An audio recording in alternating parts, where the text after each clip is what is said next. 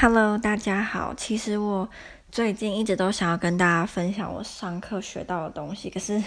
就 有时候就觉得很懒惰，因为要分享学校学的东西，就是要坐下来，然后好好的把功课那些都复习一遍，才可以跟大家分享嘛。所以有时候就会觉得超懒的。可是我觉得今天这个小说呢，是我上个周末花了我。就是整两几乎两天，可能有一天半时间都在读这本小说，然后一一条老命半条都快没了，所以我觉得我一定要把它分享出来给大家知道。然后它的内容也算是蛮有趣，虽然是很有争议性的有趣，就不是每个，应该说每一本小说它都不会是每个人都喜欢的嘛。可是至少。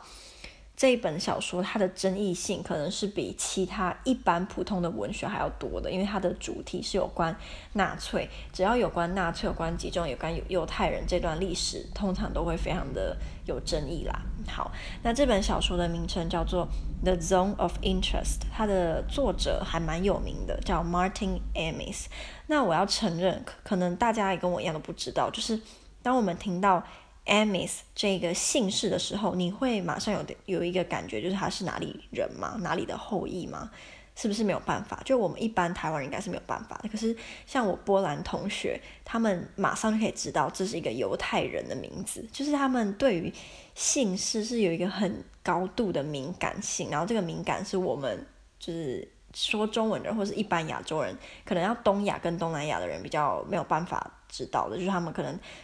听到个姓就知道哦，他可能是德国的人，然后或是这个是法国，然后这个是哪里？他们听到 Amis 就说这个是犹太人，可是 Martin Amis 其实是犹太裔的英国人啦。然后这本小说它是没有中文翻译的，我要先讲，因为我自己也找过，但它没有。然后它好不好读吗？嗯，不好读，非常的难读，因为它里面，除非除非你今天对于二战。对于德国纳粹，对于犹太人这段历史，你是蛮熟悉的，那可能就比较好读一点点。但是它比较不好读的部分是，它的内容有很多的德文，而且它那些德文是没有翻译的，所以就是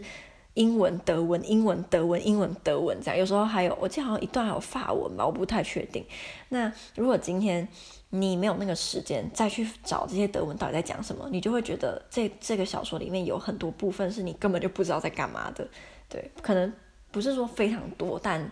就一百句里面可能有三四句是德文这样，然后你你不知道什么意思，除非你今天就是你你刚好又会德文，那可能对你来讲就会容易很多。好，那我先跟大家大概说一下这本书它的内容好了。这本书它最主要的叙述者有三个。一个是纳粹的军官，叫做 Paul 保罗；另外一个叫做 Thompson，他一样是纳粹军官，可是他比较随性一点，就是他并不会以屠杀犹太人为乐。然后他主要人生追求的是跟不同的军官的老婆有不正当的关系，这是他人生的乐趣跟目标。那第三个是一个呃犹太人，他叫做 Shmuel，S C M U L。那我那时候还想说会不会是念 Shmuel，因为 Shmon，因为在波兰文里面有一个人的人名叫做 s c h m o n 然后大家可以猜到 s c h m o n 是英文，呃，他是波兰文的，哎，不对，他是对波兰文版本的什么英文名字嘛？是 Simon，所以 Simon 在波兰文叫做 s c h m o n。好，可是不是重点，他的 S Z M U L 是念 schmal 然后这个 schmal 呢是一个犹太人，然后这本小说大致上就是以这三个人的角度在看。一九四二到一九四三吧，应该是一九四二到一九四三这段期间的故事。那先从我想想看，先从 Paul 开始好了。这个 Paul 呢，他是一个有点复杂的人。虽然他是一个纳粹军官，那他当然也做了非常多多的决定，是屠杀犹太人的决定。可是他有些时候，他也会质疑他自己到底是正不正常。他睡有时候睡睡着前呢，就会一直说服自己说，哦，我是正常的，我是正常的，我做的事情是正常的，就我是一个正常人，I'm normal, I'm normal, I'm normal，这样他会这样说服他自己。然后他他如果有休闲时间跟老婆一起去看戏剧的时候，就是去看 the 呃去 theater 要看 drama 的时候，他甚至他心里想的是，呃，要多少的瓦斯 gas 才可以把。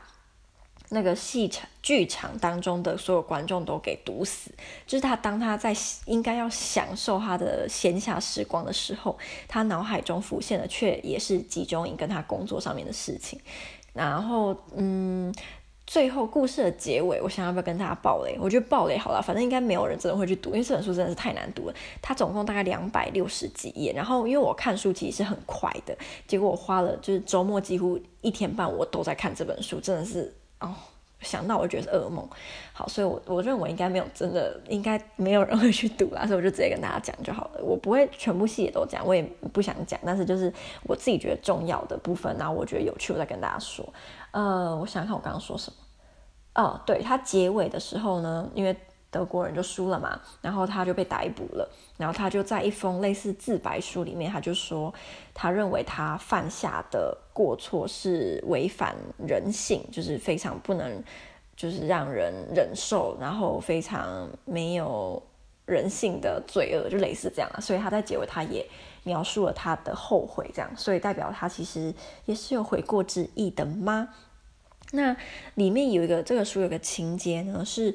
因为保罗所在的地方是列车会到达的一个站，然后这个列车到达的站，当然就是要送他们，他们这些列车上的人呢，有他的命运就是两条，一条就是直接去毒气室毒死，一条就是送去那种劳动营吗？去帮他们制作武器，因为在战争嘛，所以需要很多的劳力去做武器，这样，所以那个车上的人就会走有这两条路，然后。其中有一段是法国输了，好像法国投降吧，然后就有一些法国人在不了解情况的情呃，在不了解情况之下，他们买了车票，然后到这个站，然后其实他们的终点就是死亡了。然后当他们到了之后，这个火车上有一个法国的算是。阿姨大神嘛，他就在跟这个军官 argue 说，呃，为什么你们这个列车上的服务那么差，还没有矿泉水啊，没有怎样，没有怎样。然后这个，因为我们一般，我们对于纳粹军人的。甚至是纳粹军官那种阶阶级比较高的，我们对他们的印象应该是他们会很残暴嘛。可能如果今天这个情况就是你，你明明就是一个该将死之人，你还敢对军官讲话那么没有礼貌，那你我们可能会觉得哦，那军官可能就踹他，或是就是马上什么对他行刑啊这样。但他没有，他是很平和的跟他说：“哦，女士，我真的很不好意思，然后就是很抱歉，我们的服务那么不好。”他是后来这个大神一直换一直换，他还说：“请你后退，呃，我们等一下会。”给你们呃干净的衣服，给你们吃三明治什么，但其实都是假的，他们就是会直接送去毒气室，然后就毒死了。但他就是在他们死前就是骗他们这样了，然后。我那一段看起来就有点可能跟我心里想的不太一样吧，因为我那时候看到那个法国大神居然这么跟他讲话，说你死定了，他可能等下揍你，但他居然没有诶，他还那么平静的有礼貌跟他说话，所以这段是我有惊讶的。那提到 Paul 就不得不提到他的老婆哈娜，哈娜也是一个非常特别的人物。哈娜在这个故事当中呢，她是一个像是活在自己小世界的人嘛，她知道她老公所所作所为，她也知道那个时代她那个。呃，时空当下在发生什么事情？可是她在意的是她的爱情，因为她并不是真的爱她的老公，她其实是有她的初恋情人，然后是一个教授，比她大十岁，然后可是她以为他死了之类的，她就反正就嫁给这个 Paul 这样，然后他们有一对双胞胎女儿，然后后来 Hana 还跟 Paul 的下属，一个叫我刚刚提到一个叫 Han Hanson Thompson 啊 Thompson，另外一个以跟有夫之妇乱搞关系为荣，然后跟乐趣的军官汤姆森，他后来也跟他搞上了，这样。可是他嗯没有跟，就是他没有真的喜欢汤姆森啊，他只是算是半利用他，然后半用他来逃避跟她老公在一起的时光。虽然他结尾还是说他其实有喜欢过他，可是我自己读是觉得没有，我认为他。在那个情况下，其实没有爱爱任何人，就是以爱情来讲，她并没有真的去爱她老公，也没有爱汤姆森这样。可是汤姆森他是真的有喜欢上哈娜，正是连后来就是战败之后，哈娜莫名其妙消失了，然后这个汤姆森还用他的人脉去寻找她，那当然也有找到啦。所以有一些人就是认为这本小说其实是个爱情故事，可是我自己觉得不太是，我我不认为爱情是你。在读的时候，你会认为是他的焦点所所在，这样好，但这是我的看法啦。然后我想想看，我提到哈娜，好，那最后一个人物呢？哎，我我讲到汤森了吗？好像还没，对不对？可是汤森没什么好讲的，就是他是一个对于纳粹主义他没有什么自己想法，然后他也没有特别喜欢，也没有特别不喜欢，就是一个 感觉，呃，恰巧生在那个时代，然后恰巧是一个军官，所以他就就这样做，对，就就是一个没有什么特别想法的人。可是他对犹太人其实是有。嗯，一些歧视的想法，例如他有一些片段，他说：“哦，我听说犹太人很喜欢被虐待，我听说犹太人怎样怎样，我听说犹太人，然后这些都是没有科学根据的，然后都是比较负面的印象，然后就想说，难怪他们会这样被对待，因为他们本来就喜欢就是被虐待这样，对，所以我们杀他们是正常的，他他就是类似这样的言论啊，然后。”他也没有想要去求证，也没有想要干嘛。可是他本来他人生的目标就只是去追求爱情、追求性，他也不是追求什么人性的升华。所以对他来讲，到底那些是是是真还是假的也没有差吧。然后我想想看他有没有什么别的可以讲。哦，有啦，就他的结尾的部分，他整个人大改变，他整个人变得很像是完全不一样的。他他的职业变成是帮助。犹太人争取正义的律师，哎，就跟跟他一开始的那个角色完全不一样啦。好，那接下来这个这个人物呢，是纳粹小说里面基本上一定会有的角色。这个 s c h m u 就是一个犹太人，可是他的他是帮助德国人去抓捕犹太人，甚至帮助他们去杀害犹太人的犹太人，就有点像犹太。奸，如果我们讲汉奸嘛，就犹太奸这样，很多纳粹小说都会有这样的一个人存存在。那徐木他当然知道自己的自己做的是错的，然后是一定会被人家唾弃。可是他有他的想法，他说，呃，他自己是全世界，他这种人啊是全世界最伤心的人。然后他认为他自己又是这群人当中最最更伤心的，所以就是伤心的人里面又更伤心，最伤心里面又更伤心。我不知道。要怎么解释？然后他甚至还说，他们这种人是有存在的必要的，因为他们的存在可以当成是见证罪恶的证人。那如果他们恰巧可以活下来，就可以把这些罪恶给传播出去，就让别人知道这样，或是他们呃可以当做以后复仇的对象。然后就是比如说他们活下来了，然后德国人输了，他们可以。帮其他犹太人报仇，然后第三个作用就是他们说，其实他们在情况许可情呃，在情况许可。之下是会帮忙解救犹太人的，通常是解救年轻的男性啦，他们可能会救一两个，然后说一百个里面可能可以救一个，但是不是每次都救得到，所以他们虽然是坏，但至少如果今天他们是德国人的话，可能那一个犹太人都不会被救，但因为他们是犹太人关系，所以他们多多少少还是可以帮忙救到犹太的犹太人的年轻男性，这是他对自己这个角色呃 justify 的方式。然后我想要念一段片段，这本小说的片段给大家听。然后这个片段也是这本小说，它会一直不断重复，然后而且是有不同的角色所说出来的话。那我就念给大家听。There was an old story about a king who asked his favorite wizard to create a magic mirror. This mirror didn't show you your reflection. Instead, it showed you your soul. It showed you who you really were. But the king couldn't look into the mirror without turning away, and nor could his courtiers. No one could. What happens when we discover who we really are, and how do we come to terms with it? Fearless and original, The Zone of Interest is a violently dark love story set against a backdrop of unadulterated evil and a vivid journey into the depths and contradictions of the human soul. 呃，这个是他的开头，就故事的类似序言啦。然后他就是在说，大概讲一下，就是说有一个童话故事，然后有一个国王呢，他指派了一个巫师去制造了一个镜子，然后这个镜子可以显现出我们的灵魂。可是当这个镜子造好之后，国王不敢看看这个镜子，他不敢看自己的灵魂，然后他的大臣们也都不敢，没有人敢。然后他后来就讲说，当我们发现自己是真实的面貌的时候，会发生什么事？那我们该怎么做？然后这本小说呢，可以被解读是一个呃暴力的黑暗的爱情故事，这样。那它是一个序章啊，所以它其实不是我想要讲那个片段。我想要讲那个片段，我找一下再念给大家听。好，我找到了这个这个。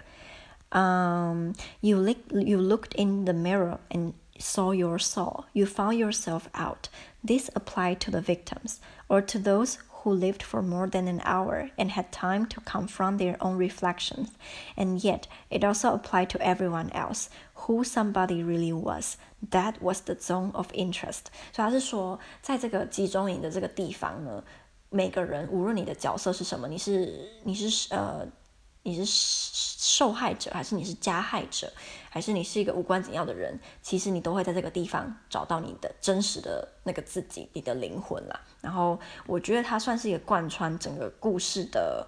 嗯片段吧。就是这个故事，就是在我的角度，我认为它是在讲人性，以及我们到底我们真实的那个自己。是谁？如果今天我们在这个情况，就是这个极端的呃暴力、邪恶，几乎是没有人性的情况下，我们真实的自己是什么？我觉得它的主题之一是这个。那提到人性，我那个时候就在想说，做这个报告，我想要加入一些东方的元素，就是中国的思想，对于人性的思想。那我首先我脑海里跑出来的，当然就是什么性善说孟子啊、荀子啊、庄子啊、孔子啊，以及三字经。三字经我们大家都有背过嘛，“人之初，性本善，性相近，习相远”这这一段大家应该都知道吧？就是在讲人性。是善的，它的根源是善的，然后我们只是因为教育不同，然后什么环境啊，我们才会不一样嘛。然后我就上网找了它的英文翻译，我找到一个英文翻译，我觉得翻得超好，我念给大家听：Man on earth, good at birth, the same nature varies on nurture。它除了有押韵之外呢，它也是一样是三个字，就是跟中文是一样的，所以我觉得它翻得真的很棒。那。我必须承认，这也没什么好承认，就我就是我对于孟子、荀子、呃庄子、孔子的学说，我我都不是专家，我知道的绝对跟大家差不多，就是那种很表面的。或许你们很多人都比我了解还要更深啊，但是我就要先讲，我知道的都是很浅层的东西。然后，因为这些学说也不是我报告的重点，所以我并没有说每一个学说都去很深入的去探讨，所以我只会跟我那时候在报告，就是跟同学们还有教授讲一些比较。牵成一个介绍性的的方式，这样，我在想要不要跟大家说，哎，那就大概讲一下好，因为我觉得你们可能或多或少也都蛮了解的，我就不需要讲的解释的太太多，这样。那首先孟子呢，就是性善说嘛，然后他认为我们每个人都是有一个可以分辨善恶能力的，呃，对，就是人类是可以分辨善恶的这样。然后他有一个例子，他是说。今天，当你看到一个小孩即将要掉入井里井里的时候，你每个人都会有一种 compassion 同情心吗？你会有一种替这个小孩担心的这个感觉，怜悯之心啊，对，怜悯之心。那你你会有这个怜悯之心，并不是因为你想要获得你朋友的。赞赏你也不是希望这个小孩的父母会称赞你，那你也不是因为讨厌这个小孩的哭声，所以你才有这个怜悯之心。所以这证明了我们每个人是性善的，这是孟子他的理论啊。然后接下来第二个就是荀子嘛，就是性恶，他认为呃人的本性是比较偏恶的，然后我们甚至会去有意识的想要去做。不好的事情，那这就是为什么有关道德的规范要被建立，这样子才可以用来改善我们的人性，这样，因为人性是本恶的。那荀子他的理论当然还有很多分支，然后有很多深入的细节，那这些我都没有去看哦，所以我都是讲最基本基本款，对，所以大家就是如果你懂得比我还要多，你就你就包含我一下，听听就好。那接下来这个是最难的，可是是我觉得最有趣的，就是庄子的理论。然后他说，没有人性这个东西，There's no human nature, human is nature。然后他相信所谓的逍遥，free and easy wandering，我们应该要能够跟着我们的天性去发展，然后不应该受到其他的规范所拘束。因为当你今天，呃，要要怎么说呢？嗯，当你去想道德规范的时候，你其实就又让道德规范的枷锁就是扣住你更深，类似这样。然后他的那个逍遥说啊，老庄思想啊，真的很复杂。然后我甚至找到一个网站，一个部落格啊，应该是外国人写的部落格，他他这个部落格可能洋洋洒洒几万字，都是在解释庄子的逍遥、庄子的人性思想，所以我觉得。嗯，那个人真的很有心，然后我当然没有全部看完。然后那时候我们老师他听完我跟我同学报告的时候，他最有兴趣的就是老庄思想。然后我们老师一直问我，然后我根本就不知道啊，所以我就只能用。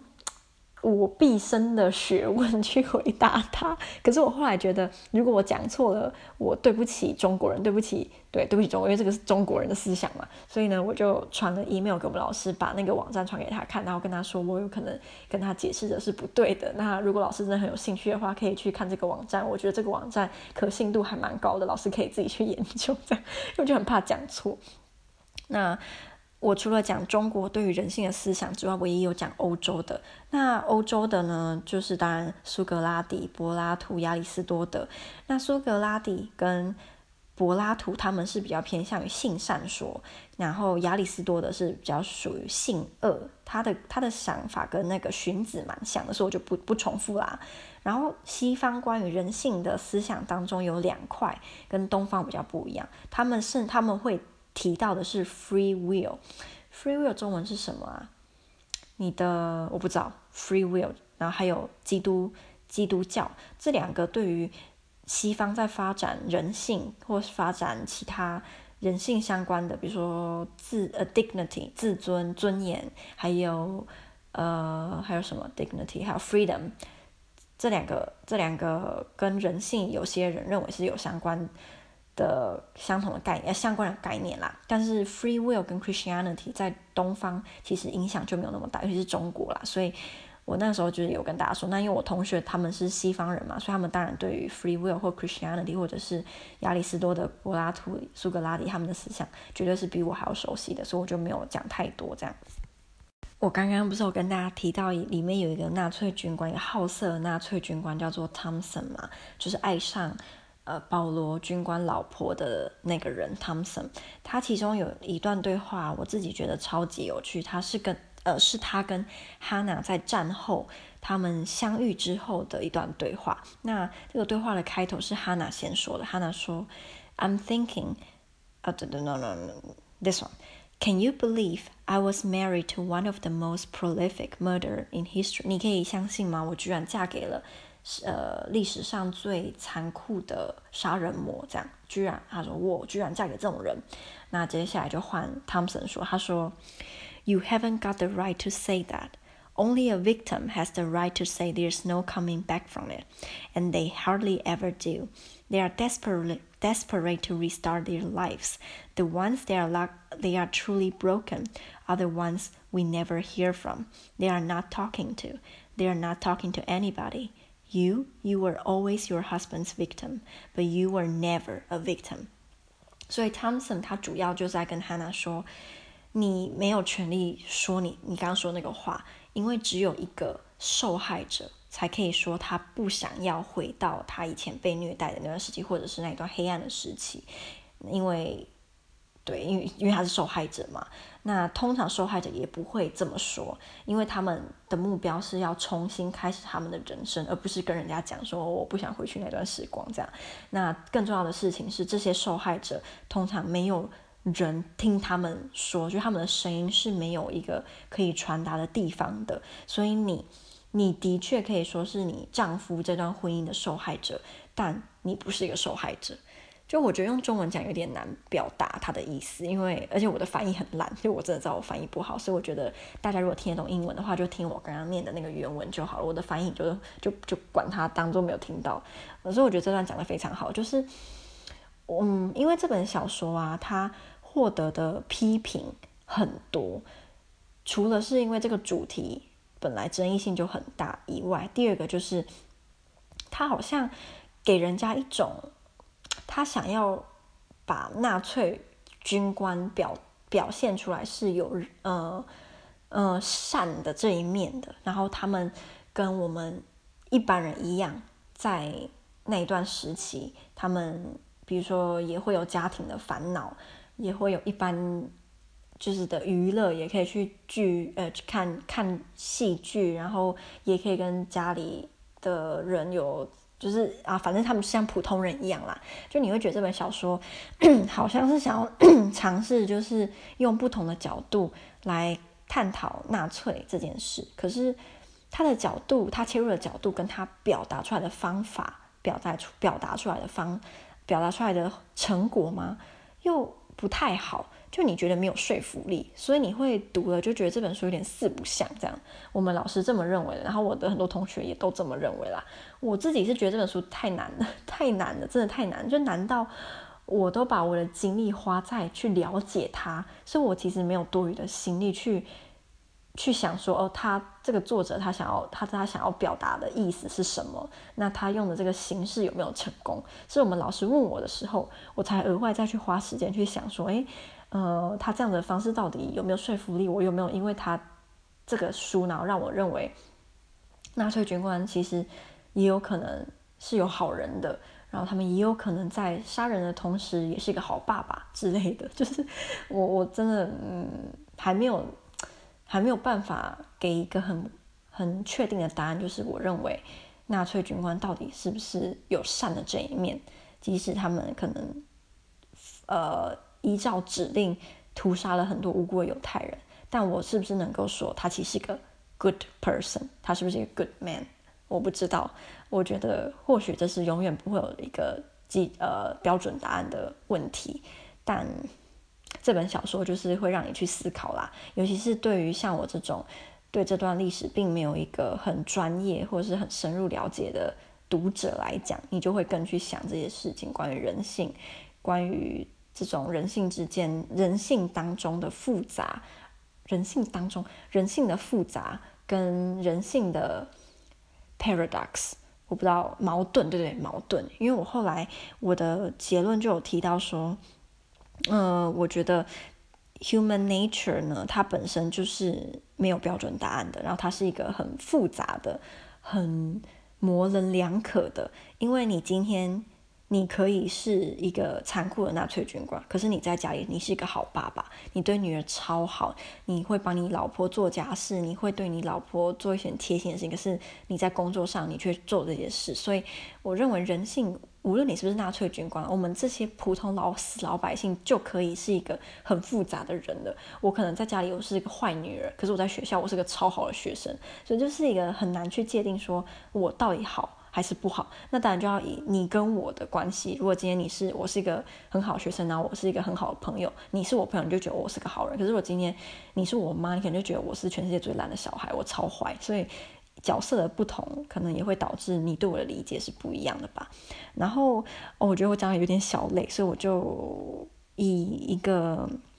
大家可能有都有多少知道的。中国的故事来做一个小结尾好了，就是鲁迅的《狂人日记》嘛。那《狂人日记》它的它其中有一段最有名的就是说礼教吃人这个部的这个部分。我那时候在课堂上也有有跟大家解释，就是礼教吃人的这个部分。可是我自己想一想，其实这个好像跟这本书没有什么太大关系。我只是觉得我很想要提这个部分。然后我觉得礼教吃人也很有趣，就礼教吃人它的。意思应该是说，如果今天我们不知变通，然后一直想要，嗯，就是去遵守中国古老的礼礼仪礼教，什么孔孔孔孔子的学说啊，然后我们要什么敬老尊贤啊，君君臣臣子子这类的，那这些礼教就会。吃了我们的思想，我们就会变成这些礼教的傀儡，然后这个社会就会没办法往前进，因为你整个就卡在你要就是当一个很好的的臣子，你要当一个很好的儿子，可是对于这个社会，你就没有办法用一个跳脱框架的方式去想该怎么样让这个我们的人生过得更好，还是该怎么样对人类有贡献什么？你可能就会只会去着重在那种那种 scale 比较小的地方，然后还有什么？我那时候还有看到什么，好像还有一派人是说这个吃人是真的吃人，就是实际上的我吃你的肉那个吃人这样，可这个好像比较少人会认同啊，就大部分都是觉得是真的是礼教，然后思想方面在吃人。我我没有真的去读过《狂人日记》，我认为我应该要花时间去读它才对，毕竟它是个那么经典的文学作品，觉得没有读实在是有点可惜啦。所以我也想要去读一下。那总之呢，我觉得做一个小一个结论啊，就是这本小说，大家，嗯，如果你想要读，然后你英文又不是很好的话，我觉得你可能要花上一个多月时间，因为它的主题太难，除非你是想要随便这样翻翻翻，那当然很快嘛。只是如果你想要每一页很仔细的看，然后都了解他在讲什么，可能就要花一个多月。所以我不知道要不要推荐大家去看呢？也，如果你对纳粹主题，然后你对于以一个纳粹军人给纳粹军人善的这个角度，你觉得这个角度有兴趣的话，你可以读读看这本书，或者是你等这本书有中文翻译的时候，你再去看，我觉得会比较合理啦。对，除非你英文很好，然后然后你也很懂，那当然就随便你啊。而我自己，我是不会想要再读啦。它里面的确有很多很经典的片段，可是我一想到读这本小说，你的你的精力还有你的精神，你会被极度的消耗之后，我认为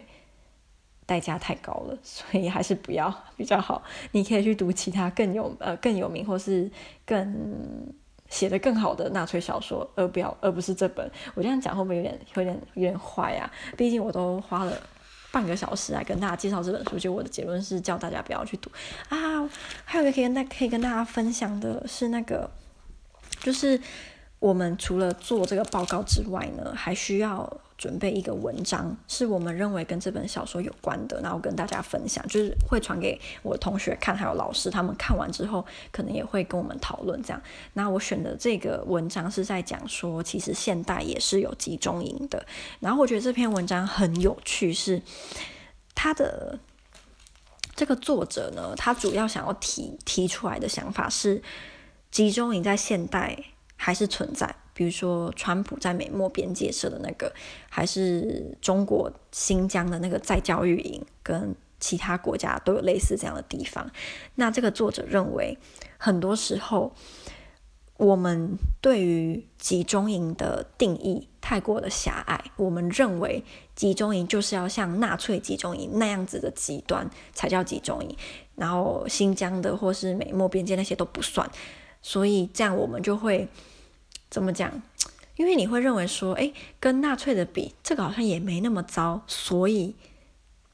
我们不需要花那么多的精力去解决它，或者是我们不需要小题大做，因为它其实跟纳粹集中营比也没那么也没那么可怕嘛。那所以你干嘛要那么着急？你干嘛要把它想得那么坏呢？说不定它就只是一个政府在解决一件事情时的方法而已嘛，它又没有那么的夸张。对，所以他认为说，我们应该要。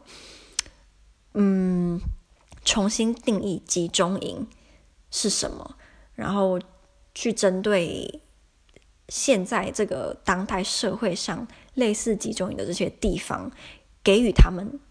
注意力，给予他们声音，然后我们甚至不应该去害怕公开的说这些是。集中营，因为很多时候，当你说，比如说我说新疆这些是集中营的时候，可能就会有一些犹太人的组织，或者是一些激进分子，我不知道社会分子之类的，他们就会去攻击你，讲说你那个又不是集，你那个又不是集中营，你怎么可以讲那个是集中营呢？那像我的教授，他就是很不同意这个作者的想法的，他说集中营的定义。一点也不模糊，一点也不广泛，它是一个非常非常 narrow 的的一个词。它它定义的就是对于一群人，通常是同一个种族的人呢，你对于他们就是进行了没有差别的大屠杀，然后你把他们当成是物品，一个不是人类的物品来对待。然后你就是把他杀了，这样，然后就是一个族对一个族群的大屠杀，这个才是集中营。那如果你只是比如说监狱，或者是你只是一个关着一群难民，但你没有真的要把他们全部杀光，你也没有想要对他们进行一些暴力的实验啊，或是暴力的对待的时候，这个就不叫集中营。这是我们老师的想法，因为他说，如果你今天把什么都都当成集中营的话。那集中营真正历史上那个纳粹集中营就会失去它的意义，它的历史意义。然后，当我们想要去探讨它、去讨论它的时候，你就会被其他不相干或者是关系没有那么大的事件做干扰。然后，你可能就要花精力去研究一些根本就对你研究纳粹集中营是没有帮助的事件或者是事情。对，所以他认为我们不应该随随便便的把嗯现在发生的事情当成是集中营，因为这样就会对我们去研究真正的集中营有负面的影响。这是他的看法了。可是，哦。我那个时候，因为我在我的 IG 也有分享这这个这堂课的这些事情，然后就有人跟我说，我是不是讲很多事情啊？但没办法，因为现在其实有点晚了，现在已经凌晨一点多了，我有一点想睡，所以讲话有点语无伦次，希望大希望大家见谅。我嗯、我要讲什么？就是有人跟我分享说，他认为新疆的在教育营跟纳粹集中营是一样的，他认为他们两个应该是等号，而不是类似。对。那这个我觉得每个人都可以有自己的想法。那我也认我认为啦，无论今天新疆的这个在教育营，它是不是纳粹集中营，都不应该妨碍我们去关注它，甚至在能力范围之内去做些什么来帮助里面需要帮助的人。对，我觉得跟他是不是集中营，到底是不是集中营是没有什么太大关系的。所以我也不确定去争吵说。集中营的定义是什么？对于帮助现实生活中困在类似情境的人，到底有没有帮助？对，我，我到底有没有重复我自己啊？好，我不管了，我觉得我不要再讲了，因为也讲的够久了。我觉得就让大家去思考吧。然后，如果你不想读这本小说，我觉得你你也可以去查这本小说的书评啦。因为书评其实在某层某一层面就帮助你去了解这本书的内容跟那个书评者他的观点，所以我觉得也很有很也很有帮助。那希望大家会喜欢，就这样喽，拜拜。